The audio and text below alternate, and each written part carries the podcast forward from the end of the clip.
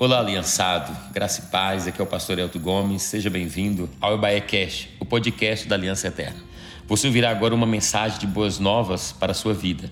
Nós estamos cumprindo o ídolo do Senhor Jesus, anunciando o evangelho a toda criatura e essa é a nossa missão até que Jesus volte. Nos ajude nessa missão compartilhando essa mensagem. Glória a Deus. Queridos irmãos, boa noite. Vocês recebem a paz do Senhor?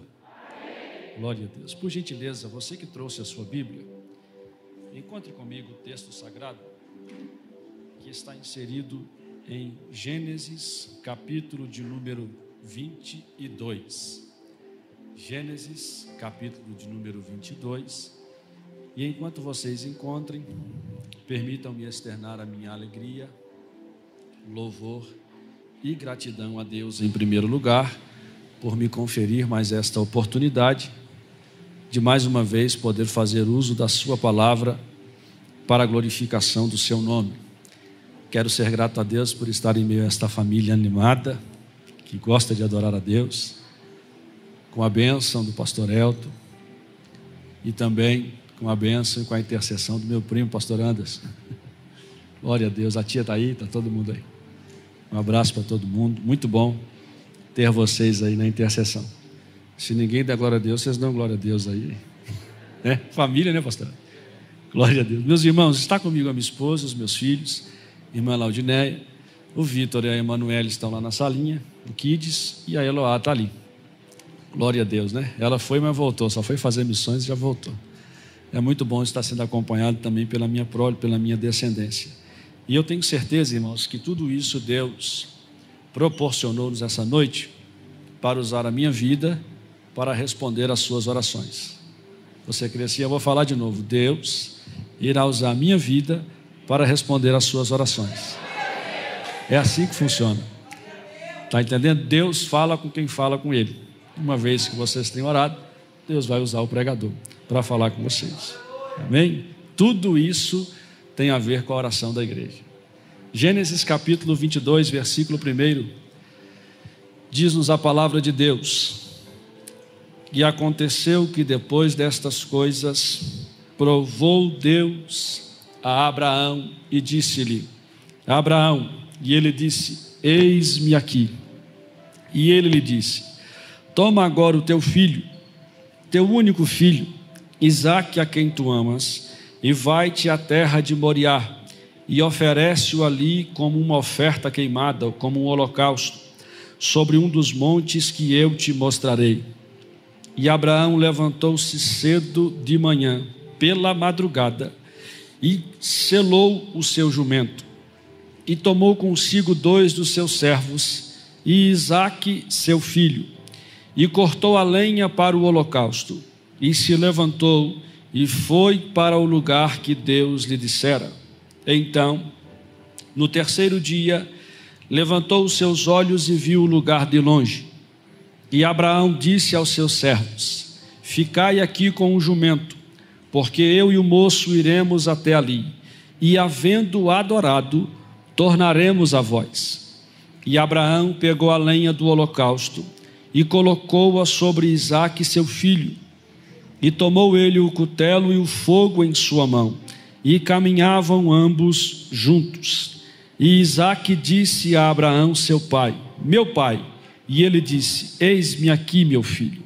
E Isaque lhe disse: Eis o fogo e a lenha, mas o cordeiro para o holocausto, onde está? E Abraão disse: Meu filho, Deus proverá para si o cordeiro. E então caminhavam ambos juntos. E você diz? Aleluia. Queridos, eu sei que esse é um texto muito conhecido da igreja, quando Deus submete Abraão a um episódio de tentação, de prova. É interessante que em Gênesis, capítulo de número 22, é um capítulo que mostra Abraão realizado, é um capítulo que mostra Abraão usufruindo da promessa que Deus lhe havia feito. É claro que você sabe que lá em Gênesis 12, Deus conclama a Abraão para sair da sua terra, da sua parentela e da casa de seu pai, para um lugar que Deus lhe havia de mostrar. E em Gênesis 12 e em Gênesis 22, são dois capítulos de divisores de água na vida de Abraão. Por quê?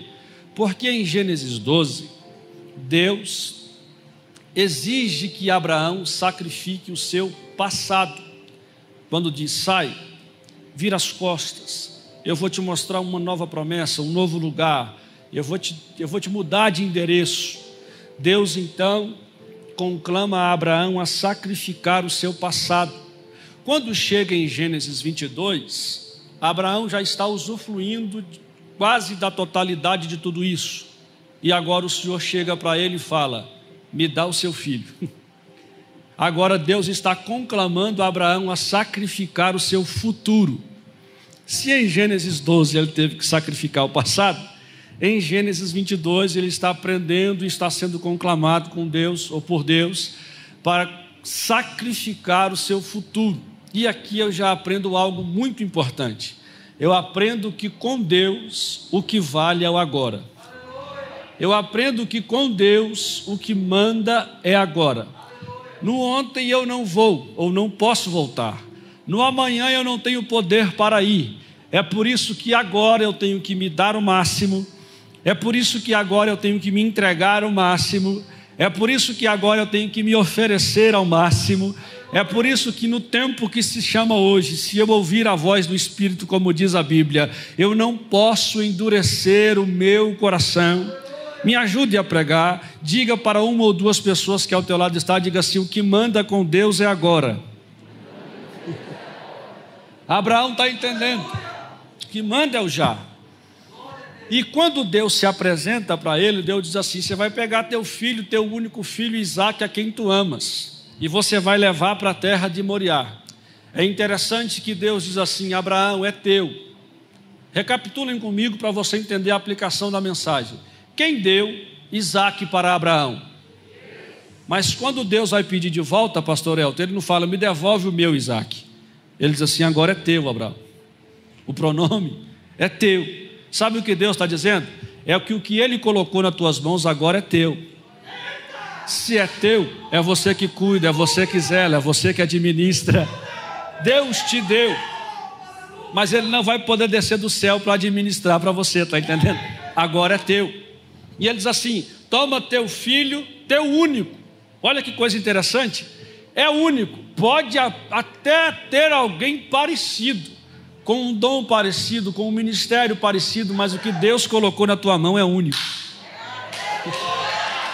Forte. Aleluia.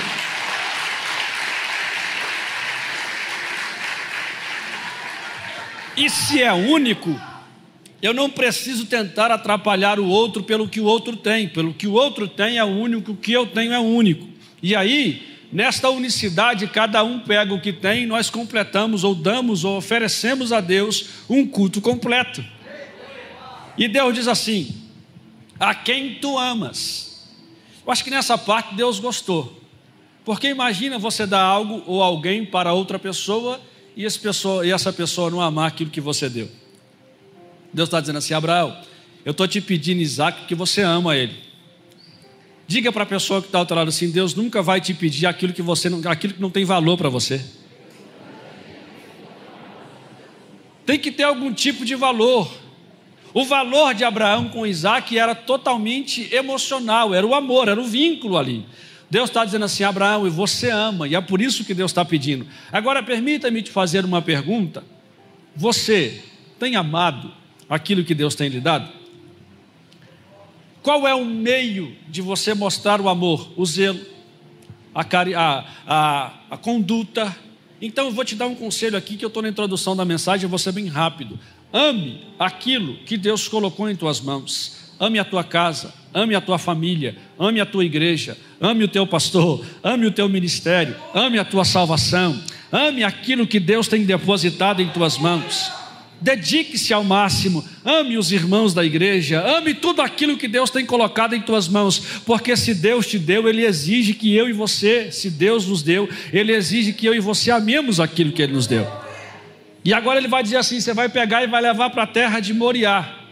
A palavra Moriá, quando você translitera para o português, significa lugar que Deus vê, lugar que Deus assiste. Aqui não é lugar que Deus vê de onisciência, porque Deus vê tudo. Aqui é lugar que Deus vê de aprovação, porque nem tudo que Deus vê, Deus aprova, não é verdade? Então Deus está dizendo assim: leva para um lugar que eu aprovo. E chegando lá, você vai oferecer em holocausto. A palavra holocausto também é uma palavra interessante, porque é composta de duas palavras: holos, que significa completo, e caustos, que significa queimado. Deus está dizendo assim: o que eu te dei, o que é único e que você ama, que você vai levar para o lugar que eu vejo, eu quero que você me entregue totalmente. Eu quero um holocausto. Deus não trabalha conosco com concessões, com porcentagens. Não.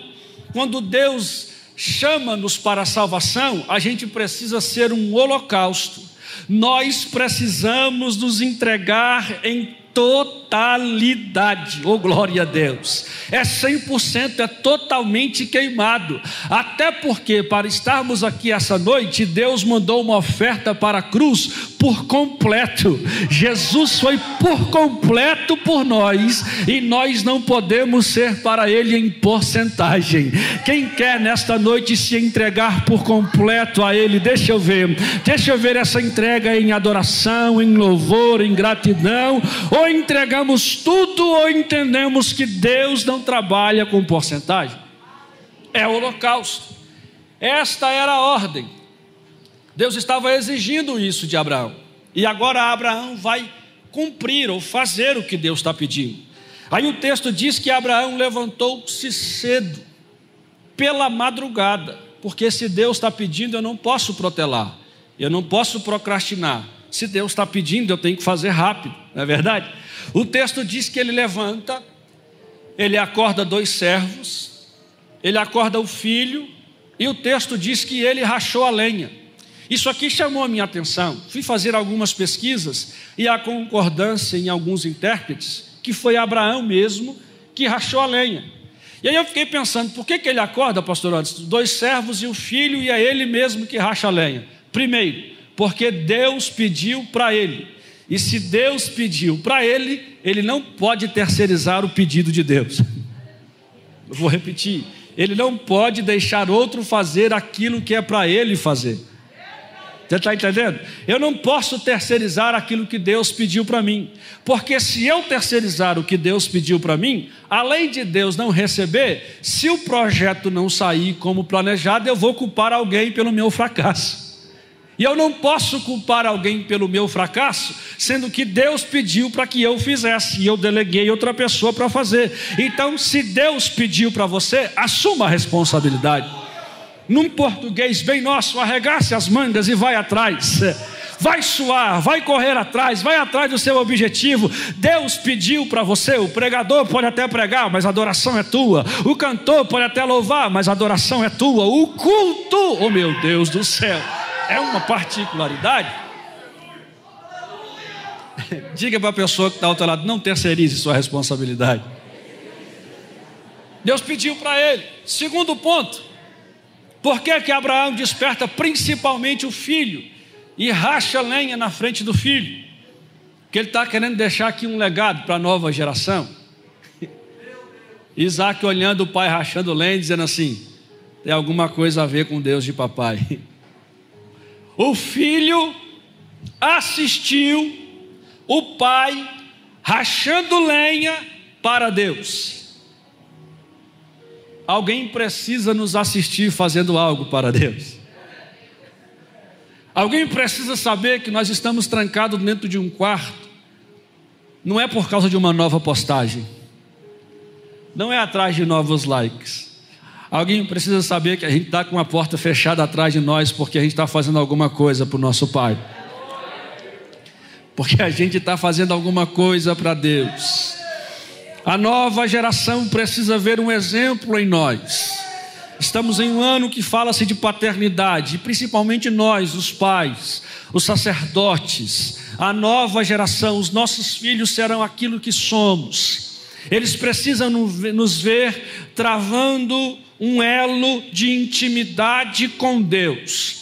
Os nossos filhos precisam nos assistir rachando lenha para Deus. Os nossos filhos, a nova geração que chega, precisa nos ver debruçados em cima da palavra, buscando uma revelação nova. Alguém precisa nos assistir rachando lenha, oh meu Deus para Deus, até mesmo as nossas esposas, os nossos esposos precisam nos assistir, precisam saber que aquela hora é a hora que nós estamos fazendo algo para Deus.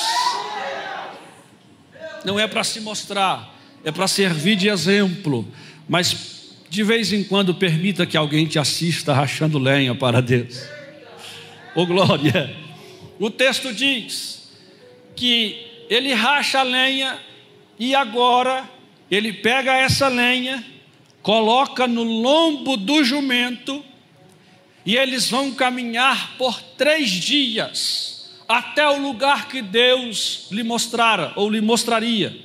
Chegando naquele lugar, no pé do monte, a Bíblia diz que Abraão vira para os dois servos e diz assim: Ficai-vos aqui com o jumento, porque eu e o moço iremos até ali, e havendo adorado, tornaremos a voz. Do pé do monte até o cume do monte, a lenha passaria para o ombro de Isaac. Guarde isto. Quando chega no pé do monte, Abraão entende que ele agora precisa deixar para trás os servos, porque os servos não iriam entender o sacrifício que Abraão ia fazer lá em cima. Não entendendo eles, eles poderiam intrometer-se, eles poderiam envolver-se. Então Abraão entende que ele precisa deixar para trás aquilo que impede o sacrifício lá em cima. Oh meu Deus do céu. Entenda que tem coisas que nós precisamos abandonar no caminho. Tem coisas e às vezes até algum tipo de pessoa que a gente tem que virar as costas, porque não entende o projeto que Deus tem para nós lá em cima. Abraão tem que deixar para trás, só que ele deixa com uma promessa. Ele diz assim: vocês vão ficar aqui cuidando do jumento, e eu e o moço vamos subir, vamos adorar e vamos retornar até vocês. Agora é interessante, não é? Porque Abraão ia subir para matar Isaac, sim ou não? Ia. Só que ele está dizendo assim: a gente vai voltar. Mas ele tinha a convicção de que Deus exigia dele o sacrifício de Isaac lá em cima. Tanto é que na mão de Abraão vai o fogo e o cutelo. No ombro de Isaac vai a lenha, mas na mão de Abraão vai a faca. Um amigo um dia me ligou e disse: Carlos Alberto, você acredita que Abraão ia matar Isaac? Eu falei: acredito, rapaz. Totalmente. Falou, mas Deus não aceita sacrifício humano. Falei, é verdade, essa doutrina veio mais para frente, mas Deus pediu isso para Abraão. Só que eu descobri pela Bíblia que a fé de Abraão, quando fala isso para os servos, não estava no que a mão de Abraão ia fazer lá em cima. A fé dele não estava ali.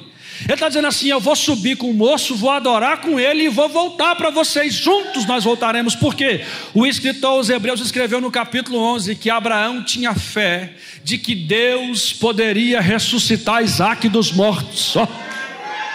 Aleluia. Sabe o que Abraão está dizendo? A minha mão pode até ferir, mas a de Deus sara. A minha mão pode até matar, mas a de Deus ressuscita. Oh meu Deus do céu. Aleluia. Levante a tua mão e permita-me aplicar esta palavra. Eu sei que a tua mão tem algum domínio, mas a de Deus tem todo o domínio. Eu sei que na tua mão tem algum controle, mas a de Deus tem todo o controle. Oh, eu quero dizer para você que o que a tua mão não pode, a de Deus pode. O que a tua mão não faz faz, a de Deus faz, que a que a tua mão não alcança, a de Deus alcança, que os erros que a tua mão cometeram, a de Deus conserta. Entenda que a mão de Deus toca na tua casa, toca na tua família, toca nos teus, toca na tua saúde, toca na tua alma. A mão de Deus é poderosa. Aleluia!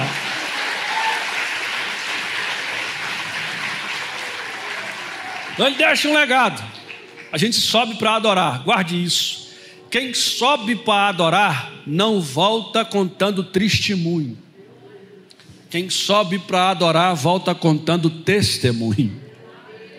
Quem vai adorar não volta chorando, quem vai adorar volta sorrindo. Oh meu Deus do céu. Eles agora vão começar a subir o monte. Aí o texto diz que Abraão põe a lenha no ombro de Isaac. Quando ele coloca essa lenha no ombro de Isaac, o texto diz que eles começaram a caminhar ambos juntos. Como eu já disse, e vou refazer a minha fala, ele disse assim: o texto diz que na mão de Abraão ficou o fogo e a faca, o fogo e o cutelo. Quando eles começaram a caminhar, Isaac agora vira para o pai e fala: Pai, eu estou vendo que o fogo e a lenha nós trouxemos, mas o cordeiro para o holocausto, onde está? Olha que interessante. Primeiro ponto: a lenha sai do lombo do jumento e passa para o ombro de Isaac. E quando essa lenha vai para o ombro de Isaac, que ele começa a sentir o peso da lenha, aí ele sente falta de alguém. É na hora que ele sente, pastor Odson, o peso da lenha, que ele diz assim: está faltando alguém. Enquanto a lenha estava no lombo do jumento, Isaac não deu falta do cordeiro. Enquanto a lenha estava sendo carregada pelo jumento, Isaac falou: aceito tudo.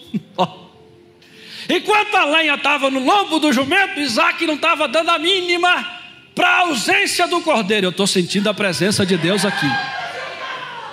Urabacério, eu estou sentindo a glória de Deus desta casa. Mas na hora que ele sentiu o peso da lenha, ele sentiu a ausência do cordeiro. Oh, sabe por quê? Porque é só carregador de lenha que conclama a presença do cordeiro. É só aqueles que carregam lenha para Deus, que chegam num culto como esse e não se preocupam muito com quem vai apresentar alguma coisa, não se preocupam muito com quem vai pregar, não se preocupam muito com quem vai cantar, mas quando ele chega, ele diz assim: Eu quero ver ao cordeiro. Eu quero sentir é o cordeiro. Tem gente sentindo. Chega num culto como esse, alguns vêm sete da manhã, sete e meia, outro vem dez, outro vem dezessete, mas vem dizendo: Jesus, quando eu chegar lá, eu quero sentir o que eu não senti até hoje. Oh, eu quero experimentar o que eu não experimentei até hoje. Eu quero viver uma experiência nova com o Senhor que eu ainda não vivi. Sabe por quê? Porque carregador de lenha não aceita nada mais e nada menos do que a presença do Cordeiro do que a presença do Cordeiro. Tem gente dizendo aqui nesse culto, Jesus, por que, que até, até agora eu não chorei? Por que, que até agora eu ainda não fui renovado? Por que, que até agora eu ainda não senti aquela alegria na minha alma? Isso é sinal que tu é um carregador de lenha. Porque carregador de lenha não está preocupado com apetrecho, não está preocupado se vai ter rosa, não está preocupado se vai ter água, não está preocupado se vai ter umbral, não. Carregador de lenha só quer a presença do Cordeiro. Só quer a presença do Cordeiro. Deixa eu aplicar de novo, levanta a tua mão, por favor. Pela palavra que eu lhes prego, recebe a presença do Cordeiro. Você que ainda não foi renovado pelo Espírito, permita que ele lhe renove, porque a presença do Cordeiro é isso que faz a diferença no nosso meio. Recebe a presença do Cordeiro. Eu vou deixar você adorar por alguns segundos e eu já volto na palavra. Adore você que está sentindo falta do Cordeiro Cordeiro. Urabai, séria, andúria, labarras. Urabacanda, séria, labarrai.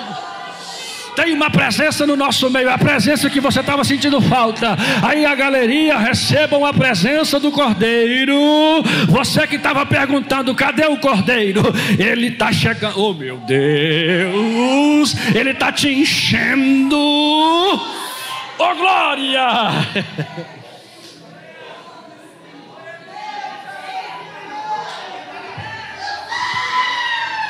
Oh meu Deus, olha aí, olha aí, olha aí. É sinal da presença do Cordeiro. Olha, olha, olha, olha, olha. Carregador de lenha está sentindo, carregador de lenha está sentindo, carregador de lenha está sentindo. Meu Deus do céu. Oh glória! Pode adorar, pode adorar, a tua adoração não me atrapalha. Não, a tua adoração não me atrapalha. Esta presença que sentimos, precisamos reverenciá-la. É o sinal de que Ele está em nosso meio essa noite.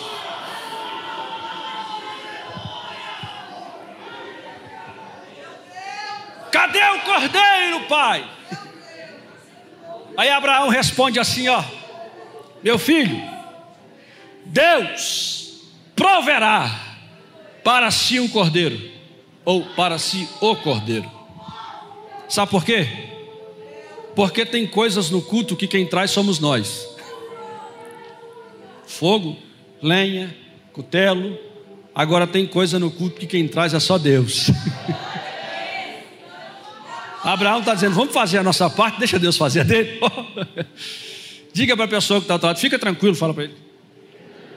Traz o que você tem que trazer, porque o que, o que é de Deus não falta. Está entendendo? Tem coisa no culto que quem traz é Deus, não é retórica de pregador, não é método, não, não, não é nada disso. É Deus através da Sua palavra, é Deus através da Sua presença. Como eu acredito que Deus não deixa faltar nada, então recebe cura, recebe libertação, recebe porta aberta, recebe presença, recebe unção, recebe graça, recebe ousadia, recebe a presença do Cordeiro. Aleluia! Tem coisa no culto que quem traz é só Deus. É isso que Abraão está dizendo. O texto agora vai dizer que eles vão começar a subir. O texto diz que eles caminham juntos. Agora é interessante, porque essa lenha no ombro de Isaac é um peso, mas é um peso que o pai coloca. Não é um peso que Isaac escolhe, é um peso que o pai coloca. Aí eu entendi por que, que foi Abraão que rachou a lenha, por que, que ele não deixou os servos racharem e por que, que ele não deixou o filho rachar. Porque na minha concepção, enquanto Abraão estava rachando a lenha, ele estava calculando o peso que ele ia colocar no ombro de Isaac. Deixa eu te explicar um negócio. Às vezes tem alguns pesos que nós carregamos por mandato divino que a gente pensa que não vai suportar. Tem hora que o pai coloca uns negócios no ombro da gente que a gente fala: Meu Deus, eu não vou dar conta. Só que eu venho dizer para você algo: que antes de ir para o teu ombro, passou pelos cálculos do pai. antes de chegar no teu ombro, passou pelos cálculos do pai. A Bíblia diz que Deus é fiel, irmãos. E Ele não nos deixará tentar acima do que podemos suportar. Oh glória! E com a tentação dará também o escape para que possamos suportar. Se veio sobre você é porque Deus calculou, ela aguenta. Se veio sobre você é porque Deus calculou, ele aguenta. Você não vai parar, você não vai retroceder, você não vai voltar para o pé, do monte, você vai continuar subindo, porque o Pai calculou que você suportaria. Você vai continuar subindo. Oh meu Deus. você vai chegar no lugar de Deus. Qual é a certeza, pastor? Primeiro, porque o pai calculou, e segundo, é porque o pai está junto. Abraão não coloca a lenha no ombro de Isaac e deixa ele embora sozinho. Abraão está do lado. Diga para a pessoa que está ao teu lado assim: você vai suportar. Diga para ele: o pai calculou e o pai está junto. Ah, pelo amor de Deus.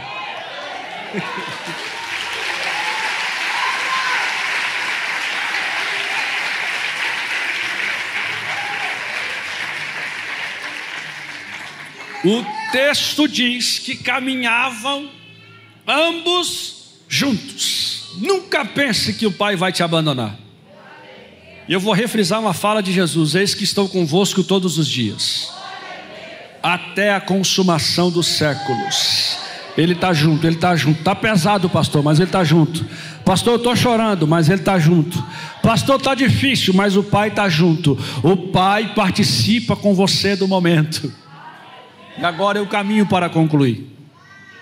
Chegando eles, o texto diz Chegando Abraão no lugar que Deus lhe designara, Abraão ergueu um altar.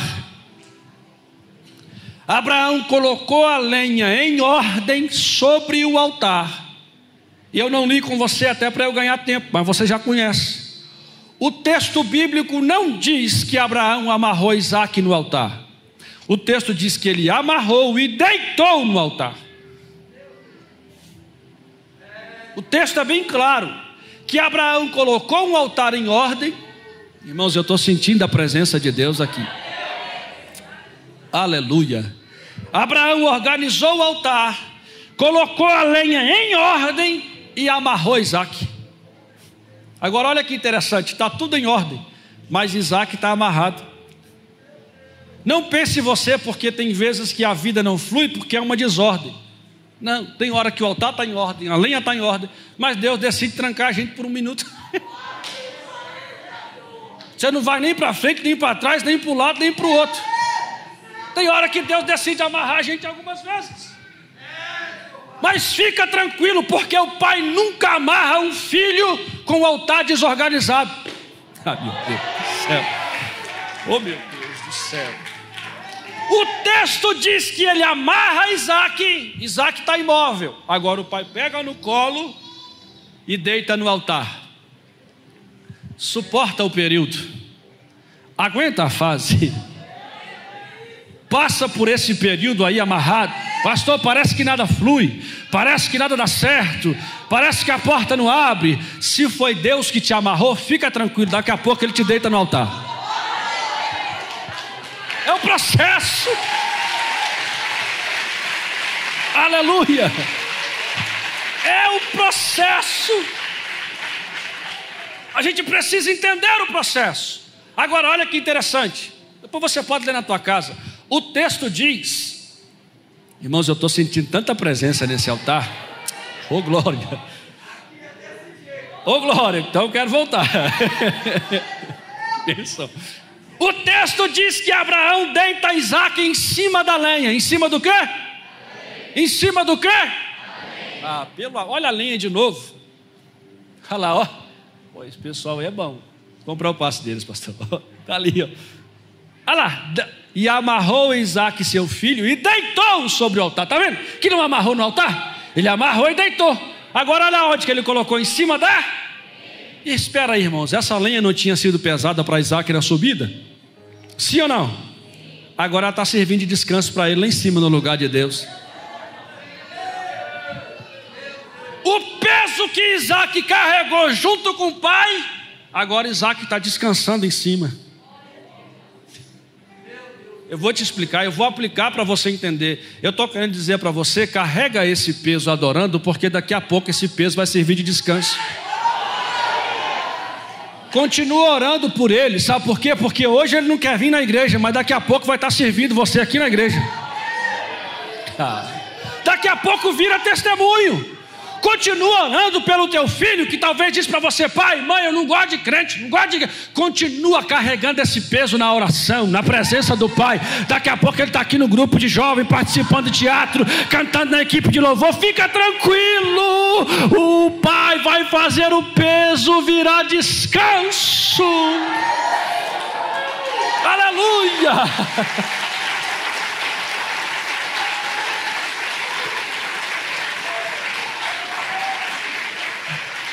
Só para você entender, Deus é especialista em inverter situações. Diz a Bíblia que tinha um paralítico que era levado pela cama. Fizeram um buraco no telhado, colocaram ele na presença de Jesus. Sabe o que Jesus disse? Jesus disse: Agora você vai carregar a cama.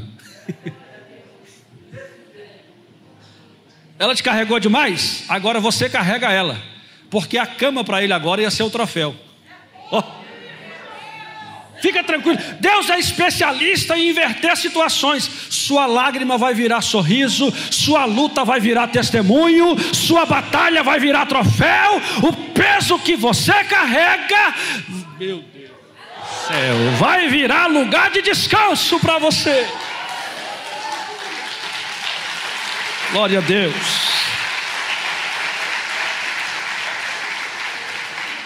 O texto diz agora que Abraão vai pega o cutelo quando ele vai imolar Isaac, quando ele vai matar Isaac. Eu não li com você o texto, mas depois lê na tua casa. O texto diz que atrás de Abraão aparece um carneiro. Aparece o quê? Aí é paradoxal. Porque na subida do monte Abraão profetizou o quê? Cordeiro. Mas lá em cima aparece o quê? Mas Abraão profetizou o quê? Agora coloca o versículo seguinte, por favor. Ó, e foi Abraão e tomou o carneiro e ofereceu em lugar de quem? Aí eu entendi. Por que que lá no monte apareceu um carneiro? Porque era para substituir Isaac. Era um só. Abraão tinha que oferecer algo para Deus, porque culto que é culto, alguma coisa tem que morrer, irmão. Se nós participarmos de um culto e alguma coisa não morreu, o culto foi incompleto. Porque todo dia aparece alguma coisa em nós. Aí a gente vem para o culto, o pai tem um cutelo e fala: Vou matar.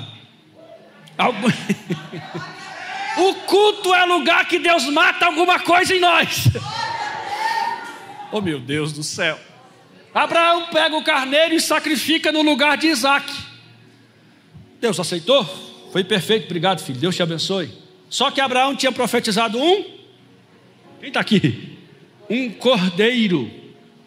A profecia não cessou. Abraão disse: Deus proverá para si um cordeiro. Já tem gente que está comigo lá em João Batista já. Aí João Batista está batizado, eu tenho que concluir. Quando ele levanta a cabeça, quem que ele vê? Aí ele diz assim: Eis o Cordeiro de Deus que tira o pecado do. Ah, eu entendi. O carneiro foi no lugar de Isaac, agora o cordeiro foi no seu lugar. O cordeiro foi no meu lugar. Oh meu Deus do céu! Aleluia! Foi por isso que o pai aceitou o carneiro de Abraão, porque era para Isaac. Agora, para você estar tá aqui essa noite, só o cordeiro. Para sua família ser salva, só o Cordeiro.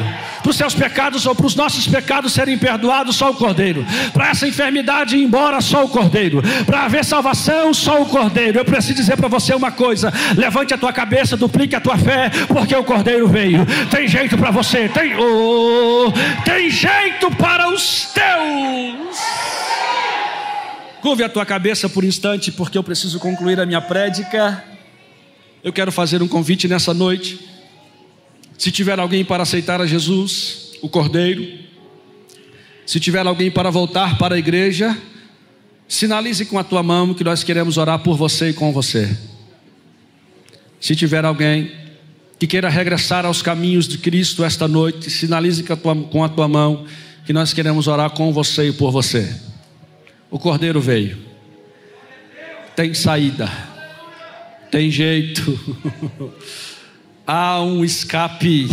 Oh, meu Deus do céu. Aleluia. Não tendo a igreja, continue de, de olhos fechados. Eu quero ministrar essa palavra sobre o teu coração. Pai, no nome de Jesus. Ministra... Tem alguém vindo? Tem alguém que tomando a decisão?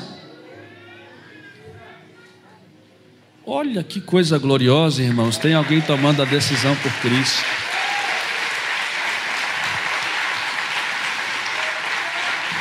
Glória a Deus. Se tiver mais alguém, sinalize com a tua mão que nós vamos orar por você e com você. Glória a Deus. Glória seja dada ao nome de Jesus. Tem mais alguém que quer voltar para Jesus, para aceitar a Jesus? Eu não estou convidando você a mudar de religião. Eu estou convidando você a aceitar o Cristo. Se tiver mais alguém, sinalize com a tua mão assim, ó que queira reconciliar com Jesus, voltar para a igreja. Quem sabe você está um pouco por tempo parado. Cadê você? Sinalize com a tua mão assim, ó. Eu quero orar por você. Não precisa ter vergonha, porque todos nós que estamos aqui passamos por esse momento. E a gente está torcendo por você tomar essa atitude. Torcendo para você tomar essa decisão. Eu sei que no teu coração está dizendo, vai. Aí você diz assim, pastor, eu só não vou porque eu não estou preparado. Você não vai conseguir se preparar nunca. Porque se você conseguisse se preparar, não precisava de Deus enviar o Cordeiro, que é Cristo. E ele enviou e o Cristo chegou e disse assim: Vinde a mim todos os que estão cansados e sobrecarregados. Ele não pediu para você descansar, ele não pediu para você tirar o sobrepeso, ele disse: Venha do jeito que você tiver. Cadê você? Sinaliza assim com a tua mão que nós queremos orar por você e com você. Se tiver alguém na galeria, não tendo, queridos, que Deus em Cristo te abençoe. Pai, eu abençoo o teu povo. Tem mais gente, parece. Glória a Deus. Aleluia.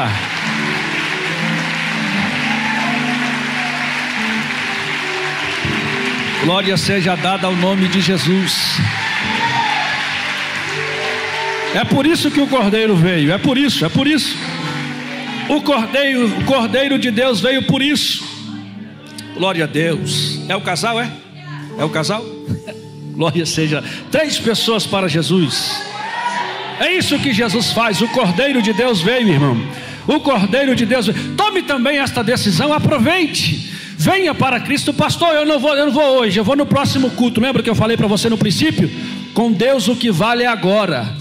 O ontem você não volta, amanhã não tem como você ir. O que vale é o agora. Cadê você?